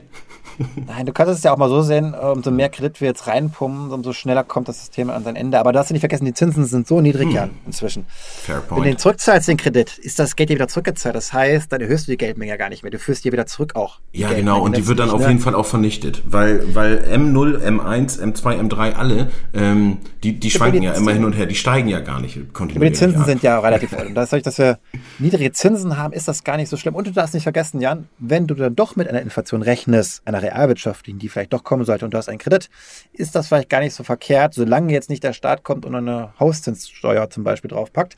Würdest du dich also entschulden, wenn du einen Kredit hast? Das heißt, es ja, könnte ja. sinnvoll sein, wenn du glaubst, dass wir auch eben nicht nur eine Vermögensinformation, äh, die wir jetzt schon längst haben, bekommen, sondern auch eine realwirtschaftliche, dann ist das vielleicht gar nicht so verkehrt, doch einen Kredit zu haben auch. Ja, oder halt Kredit aufnehmen und Krypto kaufen. Macht das, das nicht, Leute. Macht das nicht, macht das nicht. Gefährlich. Ja, auf jeden Fall. Okay. Das ist gefährlich. Aber, Aber äh, ey. Nee, sag du. Ja? Nee, sag du. Ähm, genau, also was ich nicht machen würde, wäre, wenn du jetzt Kryptowährung hast, Jan, diese für eine Wohnimmobilie auszugeben. Ja, genau. In der Peripherie ja. vielleicht, wo noch eine negative Demografie herrscht, die Menschen wegziehen. Dürfen wir den Leuten verraten, wo du wohnst, Jan? Na, ich wohne in der Nähe von Lübeck. Das kann man, äh, genau. äh, kann man durchaus sagen. Und ich wohne also nicht in Lübeck, wobei ich auch ganz gerne zwischendurch mal in Lübeck bin. Aber eigentlich habe ich gar nicht so einen richtigen Bezug zu der Stadt. Komme eigentlich aus, also habe in Hamburg gewohnt, habe in Berlin gewohnt und wohne jetzt aber ähm, ob de Dörben, also auf dem Dorf in der Nähe von ähm, Lübeck, genau. Genau, und dann da würde ich vielleicht nicht unbedingt was kaufen. Außer es ist im Speckgürtel von Lübeck, dann vielleicht schon eher. Naja, Speckgürtel von Lübeck und Speckgürtel von Hamburg gehen, glaube ich, so ineinander über, weil ähm, Hamburg und Lübeck sind, lass mich lügen, 70 Kilometer, 80 Kilometer auseinander und es gibt halt eine Autobahn. Und äh, die ganzen Hamburger fahren immer an die Ostsee äh, am Wochenende, also auf jeden Fall, wenn, wenn Sommer ist und sowas. Und aber also ich habe das Gefühl, so das Pflaster zwischen Lübeck und Hamburg, gerade wo es dann so ein bisschen ländlicher ist und schöner ist, ähm, das ist also verglichen mit der Region, aus der ich eigentlich komme, das ist da hinten so Cuxhaven und von Cuxhaven gibt's nur eine Autobahn, die führt nach Bremerhaven und in Bremerhaven will halt auch keiner sein. Ähm, da ist halt richtig günstig. Da kannst du alles, was du hier irgendwie so siehst, für die Hälfte kaufen oder so. Ja, das kann ja noch günstiger werden. Wenn da keiner mehr wohnen möchte, kannst du nicht aufessen, dein Haus. Ne? Das ist das Problem. Ja, aber dann wohnst du da halt auch ganz alleine, ne? Also. Wenn du das willst ist das vielleicht geil. Vielleicht gar nicht schlecht eigentlich. Aber dann der Nachhaltigkeit, ne? dann baust du deine eigene Agrarwirtschaft, dann machst du deine eigenen Felder, deinen ja, genau. Garten und so. Ja. Da hast auch keine 1-Euro-Läden, so viele wahrscheinlich dann dagegen. Da hast du gar keine 1-Euro-Läden, nee. Und äh, das äh, mache ich aber tatsächlich auch. Also wir haben hier Gemüse im Garten und so. Also das, äh, das passiert, das mache ich jetzt schon. Würde ich ganz gerne noch, äh, noch mehr machen. Und ich hätte auch gern so einen Deko-Esel, der einfach irgendwie in der Gegend rumsteht und dann, weiß nicht, gehst du morgens raus mit einem Kaffee in der Hand und er schreit dich an und sagt, ja, ja, und irgendwie so. Ähm, Fände ich ganz geil. Aber ähm, Sven, wir, wir schweifen ab und viel von dem wir gerade ähm, äh, so geredet haben, hat eigentlich schon mit den äh, zwei Punkten CBDC und ähm, Notenbank Moneyprint zu tun, die hier auf der Liste sind. Und ähm, lass uns da doch vielleicht noch einmal kurz so den Status quo festhalten. Und du als, äh, als Inflationswährungsfan ähm, kennst dich ja mit Sicherheit mit den CBDCs auch noch sehr gut aus. Puh, ein weites Feld. Ja, ein weites Feld. Ähm, wir haben ja gerade darüber gesprochen. Ich glaube einfach, dass wir einmal die technische Perspektive haben auf digitales Zentralbankgeld? Also Sven, ganz, ganz kurz, kann ich nebenbei ein bisschen Müsli essen oder hört man das? Weil ja. Ich habe noch nicht gefrühstückt, ich habe mega Hunger. Nur nicht so laut schmatzen vielleicht. Ich, ja, okay, ich versuche das. Okay. Du Jan, ähm, es vielleicht kurz zu machen, das irgendwie zu, zu bündeln, so dieses Thema, was eben so groß ist. Also ich glaube, es ist sicherlich spannend und das, da werden wir heute nicht zu kommen, das in der Breite zu diskutieren, diese technologische Möglichkeit von digitalem Zentralbankgeld für unsere Industrie, für unsere autonomen Fahrzeuge, die wir demnächst haben werden, für die Drohnen, ähm, für automatisierte Transaktionen und Verträge. Das ist das ganz, ganz spannend. Ich glaube aber, äh, dass so digitales Zentralbankgeld irgendwie auch spannend sein kann hinsichtlich ähm, ja, Stabilität des Geld- oder Währungssystems und ähm, Stabilität unseres Wirtschaftssystems auch letztlich. Denn, wie du ja schon gerade meintest, da passiert gerade einiges. Ähm, wir kommen so langsam, glaube ich, schon immer wieder an unsere Grenzen so des Möglichen, der, des, der Geldmengenausweitung. Bislang ist noch nichts passiert zumindest. Zumindest hat es noch keine großen Auswirkungen gehabt, außer mhm. die Vermögensinflation, die wir jetzt sehen, dass die Immobilienpreise steigen, die Aktienkurse in die Höhe gehen. Aber sonst ist alles eigentlich super stabil. Also man muss eigentlich jetzt mal sagen, dass die EZB eigentlich einen wahnsinnig guten Job macht. Denn ähm, sie schafft es, das ganze System hier am Laufen zu halten noch. Und immer noch keine Inflation haben wir. Das heißt, es ist noch nicht in die Realwirtschaft geflossen. Das ganze Geld befindet sich in den Horten, wo es jetzt sich immer weiter staut. Und die Frage ist natürlich, wie bei Staudämmen, ja, wann bricht denn dieser Staudamm irgendwann, diese Liquidität dann dahinter, wann, wann spült die irgendwann in den Markt? Und ich glaube, das ist so ein bisschen jetzt das Thema, was, glaube ich, viele Investoren noch umgeht und deswegen natürlich auch gerade Bitcoin und Gold so stark profitieren. Und um jetzt nochmal den, die Kurve zu kriegen zu CBDC, ist das natürlich interessant, wenn der Staat sagt, okay, die Leute geben kein Geld aus. Jetzt sind die Zinsen schon unten, die geben trotzdem kein Geld aus. Hm, was machen wir? Vielleicht machen wir Negativzinsen, die wir jetzt schon haben bei Staatsanleihen zum Beispiel, denn mhm. man wird keine europäische Staatsanleihe finden mit einer kurzen bis mittleren Laufzeit, die noch positive Zinsen abwirft. Ja, das gibt es einfach nicht mehr. Man hat die Zinsen abgeschafft. Und ähm, das ist halt auch eben, ja, das hat schon einen Grund irgendwie, dass die Notenbank das macht. Und ich glaube, die nächste Möglichkeit ist halt eben nochmal auch Guthaben von Konten, die wir jetzt haben, bei der Bank auch mal vielleicht irgendwann zu belegen mit einem Negativzins im Zweifel. Und dann wäre so eine CBDC natürlich ganz gut, um solche Extremmaßnahmen durchzuführen, das Geld also programmierbar zu machen und im Zweifel auch eben einen Negativzins einzuprogrammieren. Das klingt jetzt so ein bisschen, ich sag Sven, mal, nach Sven, mir, mir, bleibt, mir bleibt hier die Kiwi im Halse stecken. Ne? Ja, ich meine, du, du sagst böse. zum einen, ähm, die, die, die EZB macht irgendwie einen guten Job, also Christine Lagarde und ihre Gang sind irgendwie auf dem richtigen Weg. Ähm, weil sie halt unser System am Laufen erhält. Da wollte ich direkt schon einfragen, aber ähm, äh, ich, ich wollte dich dann auch nicht unterbrechen. Mm, Also ich meine, da ist relativ klar, dass das System, so wie es äh, aufgestellt ist und die Richtung, in die es gerade läuft, dass es irgendwann zu einem Kollaps führt. Und du sagst jetzt aber, ist gut eigentlich, dass ähm, also die EZB macht einen guten Job, dadurch, dass sie dieses System am Laufen hält. Wäre es nicht besser, ähm, jetzt vielleicht schon mal irgendwie den, den Crash einzuleiten und zu sagen, okay, wir ähm, verringern damit vielleicht die Flughöhe und damit eben halt auch die Fallhöhe äh, einfach? Oder fehlt mir da irgendwie das, das ökonomische Verständnis? Ja, das ist ja die Argumentation vieler Krisenpropheten und da gehöre ich gar nicht zu. Also zum einen glaube ich, dass es aktuell definitiv sinnvoll ist, das zu machen alles, weil jetzt während Corona äh, möchte ich nicht noch zusätzlich einen Crash haben. Das möchte, glaube ich, keiner. Das heißt, wenn, dann bitte schön außerhalb von Corona so einen Crash, wenn wir den dann mal kriegen. Und das andere ist natürlich zu sagen, okay, es gibt immer eine Lösung. Und das ist der Weg, den wir ja gerade gehen mit den Notenbanken. Der nennt sich halt Inflation, der nennt sich Geldentwertung.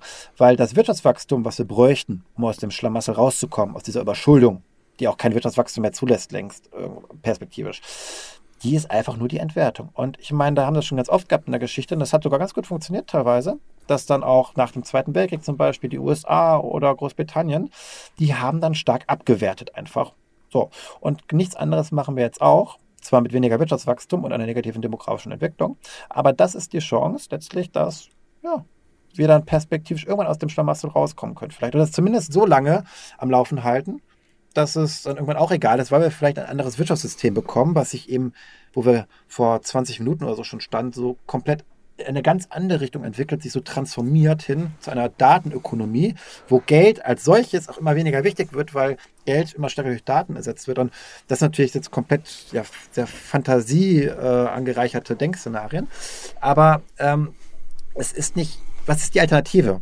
Jetzt einfach nichts zu machen, den großen Crash zu haben mit den gesellschaftlichen Unruhen, mit diesen politischen extremen Situationen, die es dann gibt an linken und rechten Rändern. Ich glaube, das möchte ja auch keiner haben und deswegen sagt man, okay, machen wir jetzt erstmal weiter so und ich kann das nachvollziehen, weil die EZB, die kann ja auch nur das, die kann ja nicht die Reform machen der Politik. Das heißt, wenn die Politik hier versäumt, eine gute Politik zu machen, kann die Notenbank nur sagen, okay, Geldwertstabilität ist nicht unser erstes Mandat. Das ist es definitiv nicht mehr. Das ist Quatsch. Sondern unser Mandat ist es, die Eurozone stabil zu halten, den Euro stabil zu halten und Zu der retten. mit das, zu retten, ja. Whatever it takes. Und glauben Sie mir, es wird reichen, hat Mario Draghi einmal gesagt, so schön. Und mit diesem Spruch, glauben Sie mir, es wird reichen, hat er es geschafft, die Märkte zu besiegen. Wie geil ist das denn? Das hat nicht jede Notenbank geschafft bislang. Das haben wenige geschafft und die EZB hat es geschafft, indem sie den Zins abgeschafft hat bei Staatsanleihen. Es traut sich keiner mehr, gegen eine griechische Staatsanleihe zu wetten. Hey, das musst du erst mal hinkriegen. Sven, hast du Bock auf den digitalen Euro? Das klingt alles so. Ähm, ja, also ich, ich glaube, dass unser Geld digital wird, ist zwangsläufig so. Also alles wird digitaler, unser ganzes Leben. Also muss unser Geld auch digitaler werden. Das heißt, für mich ist ein digitaler Euro eigentlich eine Selbstverständlichkeit. Und ja, wir brauchen ihn aus einer technischen Notwendigkeit heraus. Das meinte ich so mit den autonomen Fahrzeugen und automatisierten Programmen, Smart Contracts und so weiter und so fort. Sehe ich es kritisch, die Gefahr einer Überwachung dadurch, einer äh, eines Missbrauchs der Politik. Lass uns, uns ruhig mal, la- lass uns ruhig mal so ein Ja. bisschen, bisschen äh, äh, propo- pro- äh, wie sagt man, ähm, äh, populistisch werden und sagen, äh, digitale Diktatur. Genau, das wird gut klicken bei YouTube, Jan. Vielleicht machen wir ein. Video mal dann mit Dick, dass das boah, die Klickzahlen, Jan. Ich träume gerade, die hochgehen. Diktatur. Nee, äh, tatsächlich ist das ein Buchtitel von ähm, äh, Ammann und Aust, also äh, Stern und Spiegel vereint sozusagen in einem Buch. Die setzen sich da mit der digitalen Diktatur auseinander, gehen auch kurz ein bisschen aufs Geldsystem ein, aber nicht zu sehr, ähm, sondern eher auf andere Themen. Äh, für alle da draußen unbedingt äh, einfach mal reinlesen. Aber ich wollte dich jetzt auch nicht, äh, woll, wolltest du, äh, wolltest du noch weiter Propaganda machen für, für Christine Lagarde? Nein. Tre trefft ihr Ich euch war- eigentlich ich manchmal auch auf einen Kaffee und so, oder? Nee, ich like die Sachen höchstens nur dann. So, Ach ich so, bin ein stiller so. Fan. Nein, nein. nein. Das ist ja auch gut für Bitcoin, weißt du, Jan, umso mehr die machen, umso besser ist es für uns. Und damit sichere ich eigentlich meinen Job dann bei BTC Echo, weil umso mehr die Geld drucken, umso attraktiver wird Bitcoin.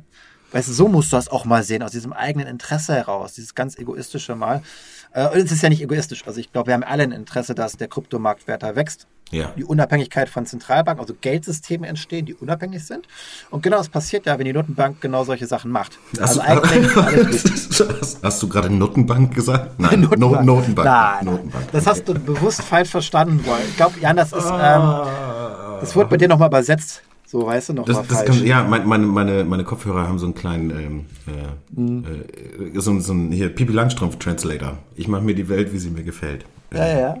Populismus, äh, Kopfhörer hast du auf. Genau. Ja. Ja. Ja, genau, den wollte ich durchbrechen eigentlich, Jan. Ich war ja gerade sehr einnehmend für. Ähm, Ja, mega unangenehm. Mega ja, unangenehm. richtig. Genau.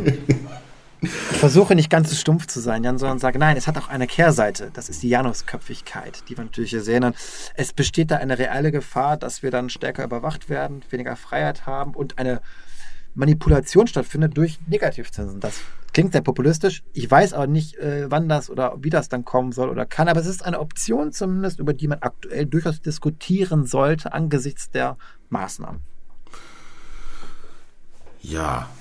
Ja, äh, äh, du hast mich, glaube ich, gerade ein bisschen platt geredet damit. Und ähm, ganz viel von dem, was du sagst, finde ich ganz furchtbar. Und ich habe ähm, ganz, ganz viele äh, Sachen gelesen, mich damit auseinandergesetzt und habe da irgendwie eine andere Meinung. Aber ich will den Rahmen jetzt hier auch nicht sprengen. Und ich glaube, wir können bestimmt irgendwann mal so eine Diskussionsrunde zwischen entweder beiden und uns beiden machen zu dem Thema. Oder, was ich fast noch viel spannender finden würde, äh, Marc Friedrich. Du mit Marc Friedrich ähm, an einem Tisch in der Mitte äh, steht eine Flasche Weinschorle oder sowas und dann äh, diskutiert ihr das einmal auseinander. Ich, ich, Oder ich hab auch den Whisky bei ihm. Oder er, er investiert ja in Whisky. Der Markt ist ja eine ganz wichtige Anlageklasse für ihn, weil Whisky hat mit die besten Renditen. Nicht ganz so gut wie Bitcoin, glaube ich, inzwischen mehr, aber einer schon sehr guten. Und wir kennen ihn ja persönlich. Also ich habe mit ihm persönlich öfter schon gesprochen und ähm, er ist ja auch manchmal Gastautor bei uns und ich, ich, ich äh, respektiere das auch, wenn äh, jemand doch sehr, sehr krasse Position einnimmt. Ja, ich finde die schon sehr krass. Die Analysen sind ja ganz gut oft dann auch. Ich sehe es halt nur nicht so ganz so schlimm und so böse und so kritisch, dass jetzt alles so, so untergeht. Du musst, ja auch, du musst ja auch keine Bücher verkaufen. Ne? Du musst auch keine Bücher Nee. verkaufen und Anlageprodukte verkaufen, äh, die eventuell eine gewisse Strategie mit unterstützen. Strategie, gutes Stichwort ähm, und passt eigentlich auch direkt mit ähm, zu, der, zu der ganzen Geld- und Notenbank-Thematik, über die wir gerade gesprochen haben, Kaufkraftverlust oder Wertverlust ähm, durch Inflation bei Euro oder Dollar. Ähm, bringt die Leute, du hast es schon gesagt, eventuell dazu so ein bisschen mehr Richtung, äh, Richtung Gold und äh, Krypto zu denken. Und ja, da sieht man ja durchaus auch Entwicklung in den Kursen und Leute wie, ähm, nicht Leute, sondern Unternehmen wie MicroStrategy haben das Thema ja jetzt auch so ein bisschen für sich entdeckt. Ähm, und damit äh, bewegen wir uns dann in ein Thema, was glaube ich 2020 schon auch große Wellen geschlagen hat, nämlich dass die institutionellen Investoren sich langsam auf den Weg in den äh, Crypto-Space bewegen. Ich habe Hast du, hast du dieses äh, Grayscale, ähm, äh, diese TV-Werbung gesehen, die die rausgeschoben haben? Weil ich meine, also MicroStrategy ist das eine, ne, großes in, äh, Investment von denen dort getätigt, um sich gegen den Wertverlust des, äh, des Dollars, also so heißt es offiziell, abzusichern. Ne? Ich glaube, die haben auch einfach nur irgendwie auf den Spekulationsknopf gedrückt. Ähm, und gleichzeitig diese, diese TV-Werbung von Grayscale, hast du das gesehen mit den Ramones da drunter und so? Äh, die haben doch mehrere gemacht, oder? Ja, und jetzt bin ich Echt gerade ein bisschen durcheinander. Jedoch, es gibt ganz Ich- ich viele eine. Werbespots von denen. Also Galaxy Digital war das, glaube ich, auch. Das war bei die anderen waren das ja. Die haben öfter schon mal Werbespots gemacht und die waren ziemlich geil, aber ich weiß nicht genau jetzt die, die du meinst. Das Aber ist ja. die, die zeigen da einmal so die Ent, äh, Entwicklung äh, des, des Geldes ähm, in so einem kurzen. Weißt du, also ist am Anfang so mit, wieder, ja. ja. früher hatten wir Möhren und dann hatten wir irgendwann Edelmetalle und dann haben wir irgendwann angefangen, das alles auf Papier zu drucken und das wurde total viel und das ist jetzt alles im Arsch und deswegen Krypto. Also super geil und ich habe ja schon einige Vorträge zum Thema Thema Geld und Kryptowährungen und so weiter gehalten auf verschiedensten Veranstaltungen. Ähm, und bei der letzten, wo ich gewesen bin, also World of Value, da war auch, also das war so ein, ja, so ein so ein Line-Up, bei dem ich auch nicht so richtig weiß, was ich davon halten sollte, aber die Veranstaltung war halt eigentlich ganz cool. Also hier Dr. Markus Krall ist da gewesen, der ja bestimmt auch gute Ansichten hat, aber auch irgendwie sehr strange Ansichten hat. Ähm, äh, Florian Homm rannte da rum und hat auch einen Vortrag gehalten, ja auch, sage ich mal, eine Type für sich. Ähm, Manchmal ganz witzig, manchmal irgendwie auch nicht. Und ähm, hoffentlich hören die das nicht, sonst mögen die mich nicht mehr. Dann kann, oh. mich, dann kann ich mich auf der World of Value nie wieder blicken lassen. Nee, glaube ich nicht. Da wird eigentlich immer ganz gut und kontrovers äh, diskutiert. Da ist jede Meinung ähm, nicht unbedingt willkommen, aber auf jeden Fall äh, respektiert. Das ist ganz gut. Und da habe ich einfach in der Präsentation diesen, äh, dieses Grayscale-Ding mit reingeschmissen. Ähm, und habe so das Gefühl gehabt, Mensch, ich habe eine Viertelstunde gelabert. Ich hätte euch auch einfach nur den Werbespot von Grayscale zeigen können, weil die das so schön auf den Punkt gebracht haben und äh, das lief dann einfach im amerikanischen Fernsehen. Ich weiß nicht zu welcher Sendezeit und auf welchen Sendern, aber das ist für mich auf jeden Fall ein, ein krasses Highlight gewesen für, äh, für 2020, obwohl ich jetzt die Remotes gar nicht so hart abfeiere. Aber irgendwie war das Gesamtkonstrukt einfach geil. Ja, wir brauchen mehr davon. Es kommt, glaube ich, auch mehr davon, oder? So diese in die Öffentlichkeit. Wir müssen die öffentlichen Räume müssen wir einnehmen. Ja, die U-Bahn-Stationen, die Bushaltestellen. Und da brauchen wir Plakate. Und das ist ja kaum zu sehen bislang. Das habe ich in, in, in London habe ich das mal gesehen. Da war irgendwie ja. eToro-Werbung in der, äh, in der U-Bahn da und da waren tatsächlich dann auch äh, Logos von Kryptowährungen mit drauf. Bitcoin Swiss hat ja in ich glaube, ja. Zürich oder Zug, ich weiß gar nicht genau. Zürich, in Zürich, Zürich am ne? Flughafen. Ne? Ja. Flughafen Zürich, da gibt es das nämlich. Und die haben auf der S- oder Straßenbahn. Straßenbahn, genau. Zürich auch mal äh, besprüht oder bemalt. Was heißt besprüht? Die haben die haben, haben das als Werbefläche gemietet. Besprüht genau. klang gerade so, als wäre da einer hingegangen mit so einer kleinen Graffiti-Dose und hatte so ein Bitcoin-Stencil irgendwie drauf. Das würde in Berlin, in Berlin passieren. In Zürich macht man sowas nicht. In Zürich haben Nein. die alle Anstand. In Berlin wäre sowas natürlich nur durch Graffiti-Künstler gewesen. Das wäre viel cooler. Viel mehr Underground Understatement. Äh, ich das bin passt in, nicht zu Zürich. Ich war, äh, was letztes Jahr oder nee, vorletztes Jahr ja schon. Da bin ich in, ähm, äh, in der Schweiz gewesen und bin da links abgebogen, wo ich nicht hätte abbiegen dürfen links. Und ähm, ich glaube, also die Cops haben mich, die waren genau hinter mir. Ne? Und ich habe es irgendwie nicht gecheckt. Ich hatte auch noch keinen Kaffee getrunken, habe im Wohnmobil an so einem kleinen See gepennt und ähm, bin dann halt links abgebogen und äh, hätte ich nicht gedurft. War eine durchgezogene Linie, die haben mich dann rausgewunken und äh, ich glaube, so ein deutscher Polizist hätte sowas gesagt, wie sagen Sie mal, haben Sie die Linie nicht gesehen, hätte sie gesagt, ja, ich habe noch keinen Kaffee getrunken. Sagt, ja, das ist ärgerlich, dann trinken Sie erstmal einen Kaffee und achten Sie bitte in Zukunft auf die Linien. Und ähm, in der Schweiz habe ich einfach 500 Euro gezahlt für ja. falsch links abbiegen. Genau, also ähm, das nur als Anekdote. Nein, in der Schweiz rennt man nicht einfach mit einer Spraydose irgendwo hin und mal ein Smiley an die Wand oder sowas. Diese Art von Kultur gibt es da eher weniger. Ja.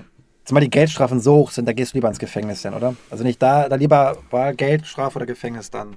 Letzteres, oder? Ja, wobei, ich glaube, auch so ein Schweizer Knast ist wahrscheinlich gar nicht schlecht. Ich hätte die fragen sollen, ob ich nicht irgendwie äh, für 500, entweder 500 Euro oder einfach mal zwei Tage Schweizer Knast, ähm, weil ich glaube, die haben da auch gutes Futter und so. Das ist ein einfaches Hotelzimmer. 500 Euro kommt ihr hin, so für ein einfaches Hotelzimmer in der Schweiz, in Zürich. Richtig. Also richtig. kommt das gleiche hinaus. Okay. Ähm, willst du noch was zu MicroStrategy sagen? Oder? Ähm, Ganz kurz vielleicht, es ist, ja. halt der Anfang, den wir hier gerade sehen. Ein bisschen verrückter Typ, der Michael Saylor, der CEO.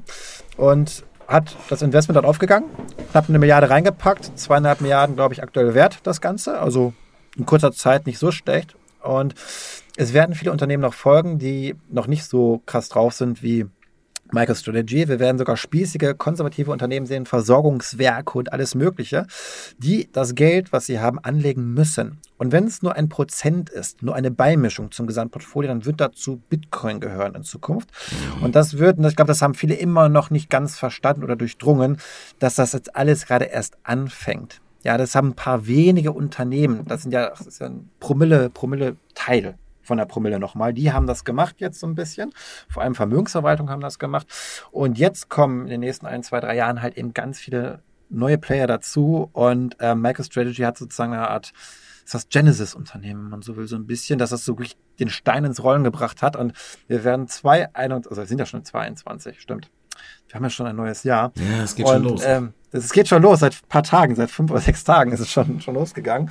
Und ich bin mir, ich würde wetten, ich weiß nicht wie viel, aber ich würde doch um sehr viel Geld wetten, dass wir noch sehr viel große Namen dieses Jahr sehen werden, die vielleicht nicht eine Milliarde, aber zumindest hier da mal 50 Millionen, da nochmal 100 Millionen äh, reinpacken werden. Und das wird noch, glaube ich, zu sehr extremen Szenarien führen. Was Na, gerade in Verbindung halt mit dem Anfang der, dieser Folge angesprochenen Halving und ähm, du hast dann auch zwischendurch hochgeworfen, dass die Börsen so ein bisschen austrocknen, ne? weil ja. irgendwie fließt Geld aus den Börsen weg und es wird irgendwie auch einfach aufgekauft, was da ist. Also die Liquidität geht irgendwie so ein bisschen, ähm, nee, gar nicht wahr. Nee, doch, doch, ja, die, doch. also die Liquidität geht ein bisschen runter, aber gleichzeitig bleibt das Volumen halt eigentlich, also das Handelsvolumen dann irgendwie wieder in Euro oder Dollar bemessen, ähm, ist davon nicht so stark beeinträchtigt. Ne?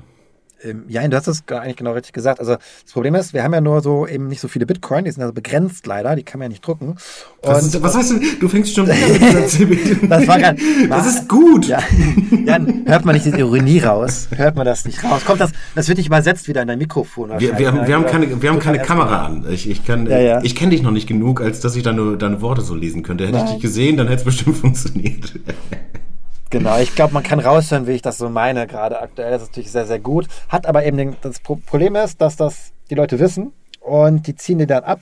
Äh, die Hodler, die mit einem Langzeithorizont und gerade jetzt auch die Vermögensverwaltung zum Beispiel, ja, oder jemand, dem eine Vorgesellschaft, die setzt jetzt einen Fonds auf, so, und dann muss sie das ja in der Regel auch physisch besitzen, diese Bitcoin. Die lagern irgendwo, ja. Ob das selbst macht oder durch eine Drittverwahrlösung ist ja was anderes, aber sie zieht dann diese Bitcoin, die sie kauft, ja, zum Beispiel bei Coinbase Pro, ja, also einem institutionellen Part von Coinbase, von der Börse, ja, dann werden die abgezogen und dann packt man die jetzt auf seine, ich sag mal, Wallet, stark vereinfacht, so ein Hardware-Security-Modul dann. Und dann sind die erstmal weg. Das heißt, die stehen im Markt nicht mehr zur Verfügung, die können da nicht mehr an den ganzen Exchanges gehandelt werden. Ja.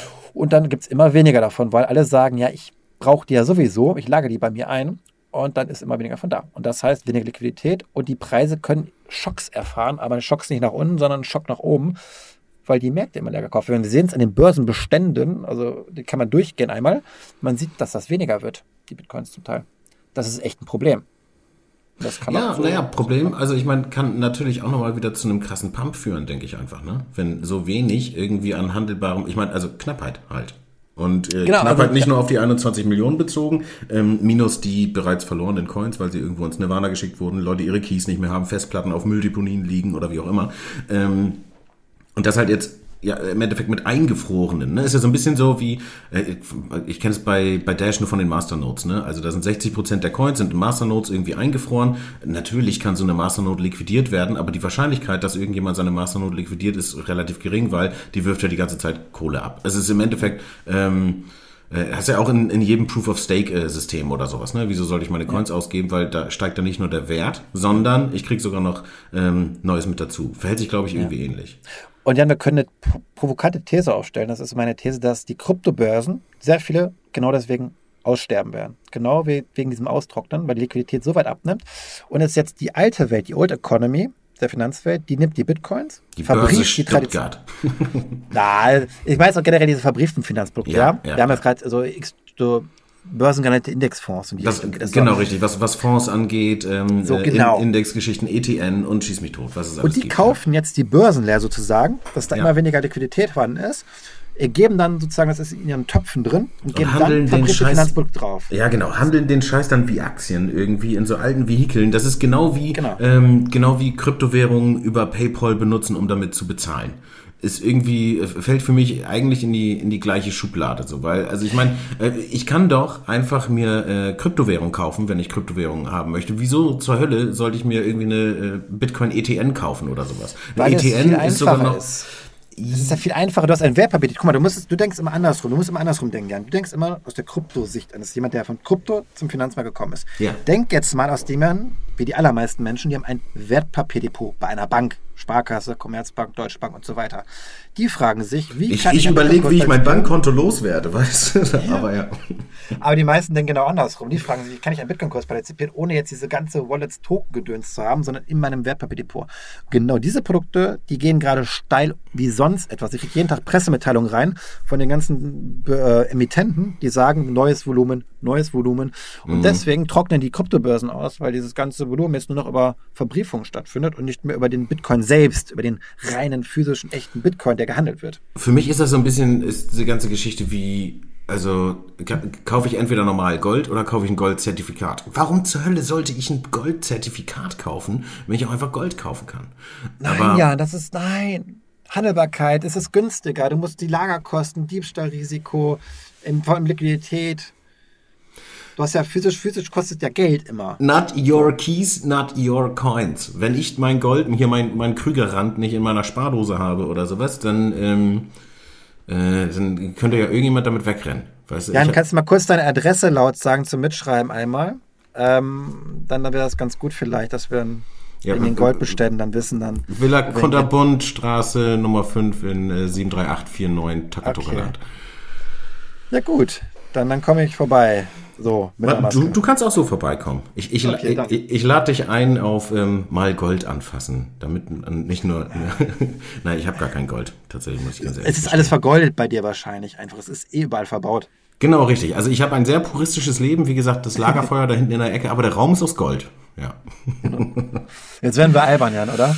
Ja, das stimmt. Und ich glaube, wir sollten auch irgendwie so langsam zum Ende kommen. Wir ähm, quatschen schon ähm, eine, eine knappe Stunde. Wir haben glaube ich, ganz viel besprochen, was im vergangenen Jahr passiert ist. Und ähm, ich glaube, das mit dem Ausblick kriegen wir in dieser Folge nicht hin. Und wir haben auch noch Themen offen, die im vergangenen Jahr gelaufen sind, zu denen wir jetzt nichts gemacht haben. Ähm, da ist ähm, äh, zum einen äh, diese ganze Security-Token-Geschichte, also digitale Wertpapiere. Ja, haben wir, also, naja, nee, über digitale Wertpapiere, richtige digitale Wertpapiere haben wir eigentlich nicht gesprochen. Also weder äh, tokenisierte Immobilien noch tokenisierte Unternehmen und was nicht alles. Ähm, über NFTs, also Non-Fungible Tokens, wollten wir eigentlich aussprechen. Wobei man da auch sagen muss, bei beiden ging jetzt irgendwie äh, das auch jetzt nicht so mega ab. Ähm, thematisch, also waren jetzt nicht so die Hype-Themen, wie man vielleicht hätte äh, denken können, gerade Richtung NFT. Aber ich glaube, wir machen mal eine einzelne NFT-Folge, ist vielleicht besser. Und ähm, DeFi. Decentralized Finance, wobei wir, also ich meine, wir haben über Bitcoin gesprochen, das ist per se irgendwie schon Decentralized Finance, aber die ganzen ähm, äh, Finanz Dienstleistungen, also Richtung Kreditvergabe und äh, Versicherung schießt mich tot, äh, die jetzt halt auch in dezentralisierter Form abgewickelt werden können auf verschiedenen Protokollebenen. Ähm, ja, das, das schaffen wir heute nicht mehr, glaube ich. Sonst, also ich weiß auch nicht, ich bin, ich glaube, ich bin auch durch. Wir könnten höchstens noch ein, ähm, weiß nicht, wir, wir könnten noch über Ripple sprechen. Da ist auch was passiert irgendwie im äh, Dezember, aber ähm, auch lieber nicht, dann, oder lieber nicht. Wir, wir, wir, wir werden irgendwann eine Ripple-Folge machen. Ja. Lass, lass, uns das mal so festhalten. Wir machen du meinst, sagen es noch Ripple gibt oder Ripple Labs jetzt? Alles. Oder? Alles. Ähm, Ripple, XRP, ähm, Ripple Labs, äh, C3, alles. Nee, R, R3, ne? Weiß nicht. Wie heißt denn dieses Konsortium? Ja, ja, R3. R3, ne? Ja. Genau. Genau. Ja, lass uns das wir haben, noch, wir haben Gründe zum Wiederkommen, sagen wir es mal so. Wir haben ein paar Gründe auf jeden Fall, ein paar Themen, ähm, die es sich lohnen, dann noch mal was zu machen. Ja. Ja, finde ich gut. Was machst du heute noch sonst? Ähm, arbeiten, Jan. Ich bin auf Arbeit gerade. Ah, ja, ich bin auch auf Arbeit. ja. Mal gucken, welche Artikel rausgegangen sind gerade. Äh, mit der Redaktion mal sprechen. Und dann, ich kriege ähm, die ganze Zeit hier die Browser-Push-Benachrichtigung. Deswegen hatte ich zwischendurch gefragt, ähm, ob man diesen Sound hört, weil ähm, immer wenn irgendwie ein Push äh, gemacht wird auf einen Artikel, also so, so ein Browser-Push, dass man diese Benachrichtigung bekommt, ist eigentlich ganz praktisch, finde ich. Ähm, ja. Aber gerade wenn man in einem Call ist oder sowas, nervt das immer ein bisschen. Ich habe gestern ähm, entdeckt, äh, wir haben ja eigentlich sogar auf Telegram auch so ein, so ein News-Ticker-Ding, ne? Also äh, BDC Echo News in Klammern Official heißt das Teil. Und ich nutze Telegram eigentlich ganz gerne. Und ähm, da gibt es sogar eine Kommentarfunktion. Also man kann da drin irgendwie kommentieren. Ich weiß aber nicht, ob nur ich das kann, weil ich da auch Admin bin oder sowas. Aber auf jeden Fall habe ich mir diesen Telegram-Channel ähm, äh, habe ich gejoint. Kann ich nur jedem so. empfehlen. Kriegt man immer zwischendurch mal, wenn ähm, Artikel kommt, ähm, eine äh, Benachrichtigung. Genau. Das ist ja. sehr gut, dass wir noch ein bisschen Werbung machen, Ja, Das finde ich wichtig. Wir vergessen das. Wir müssen mehr Werbung machen, glaube ich. Ja. Das sollte unser Ziel sein. Doch, wir sollten mehr Werbung machen. Okay. Es gibt so viele tolle Sachen irgendwie. Kauft Hunde. Hunde, Hunde ja. sind toll zum Beispiel. Kauft, kauft, Leute, kauft mehr Hunde. Ihr solltet mehr Hunde kaufen. nee. Du wolltest einen Kryptokompass jetzt gerade äh, promoten. Zum Beispiel, aber ey, ich glaube, das, das reicht jetzt für heute erstmal. Du hast ja zwischen Telegram schon ähm, äh, bekannt announced und dann CryptoCompass. Ich glaube, es ist ja selbstverständlich. Ich glaube, den hat jeder Leser, jeder Hörer. Ich, äh, äh ich, jeder, der das glaube, hier hört, hat einen CryptoCompass, oder? Ich, sowieso. ich glaube, dass viele Leute gar nicht wissen, dass der CryptoCompass eigentlich das Print- oder auch Digital-Magazin von, äh, von BTC Echo ist. Weil BTC Echo stand immer nur auf dem Cover, auch unten ganz klein drin. Und auch in den Anzeigen, glaube ich, die wir so gemacht haben, steht da irgendwie CryptoCompass aber dieses bei BTC Echo ist gar nicht so drauf. Also ähm, können wir jetzt mal, wir schieben hier doch noch mal eben kurz einen kleinen Werbeblock ein. Äh, der Kryptokompass ist das Magazin für ähm, äh, Bitcoin und Blockchain-Enthusiasten und Investoren, das einmal im Monat äh, erscheint. Äh, sind wie, wie viele Seiten habt ihr da immer drin? 50, 60? Äh, 60, wir gehen auf die 70 zu und ich bin mir sicher, dass wir sehr zeitnah auch die 80 bis 90 Seiten haben werden. Also, das, das, du, du inflationierst den Content.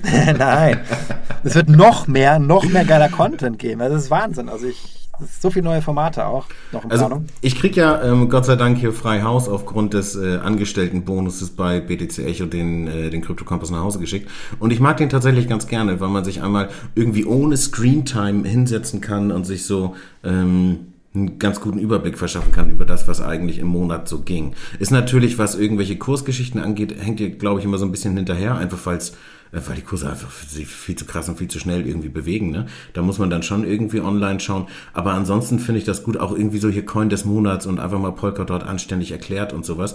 Ähm, das sind, äh, sind gute, äh, gute Inhalte. Und was mir tatsächlich immer, äh, das ist so witzig, ne? ich bin davon echt getriggert, was mir am meisten Spaß macht, ist das Kreuzworträtsel am Ende.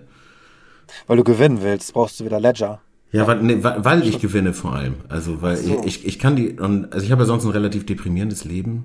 Nein, eigentlich nicht. Ähm, aber also da kann ich halt immer drauf, äh, drauf schauen und dann mache ich das fertig und dann habe ich alles gewusst und das ist irgendwie geil. Also so, äh, kleines Krypto-Kreuzworträtsel. Jetzt aber Schluss, ja. oder? Wir sollten Schluss machen, ja. Ich glaube auch. Okay, okay. Machen wir Schluss für diese Woche. Ähm, diese Woche. Genau, für diese Woche. Also für, für alle, die ähm, jetzt eventuell hoffen, dass es direkt nächste Woche weitergeht, keine Ahnung. Wir müssen uns hier, glaube ich, noch ein bisschen eingrooven, weil es gibt so viel zu tun und ähm, äh, irgendwie hängt's dann immer mal irgendwie. Aber ähm, wir versuchen ja eine Regelmäßigkeit reinzubringen und Sven, du bist regelmäßiger mit dabei in Zukunft wahrscheinlich, oder? Versprochen. Cool. Alles klar. Geil. Dann, äh, liebe Leute, kommt gut ins neue Jahr und ähm, wenn ihr äh, vielleicht auch sogar Themen habt, äh, die ihr besprochen sehen wollt, beispielsweise Ripple, äh, dann schickt uns doch einfach ein Fax. At, ähm, da müssen wir mal auf der Seite Fax. gucken. btcecho.de, da ist, glaube ich, äh, nee, eine Faxnummer haben wir gar nicht. Ne? Schickt eine Nachricht, äh, lasst irgendwas in den Kommentaren da. Äh, E-Mail gibt's glaube ich, auch. Wir freuen uns auf jeden Fall über Feedback. Also, bis dahin. Macht's gut. Ciao. Ciao. Alles, was das Kryptoherz begehrt, findest du auf btc-echo.de. Bis zum nächsten Mal.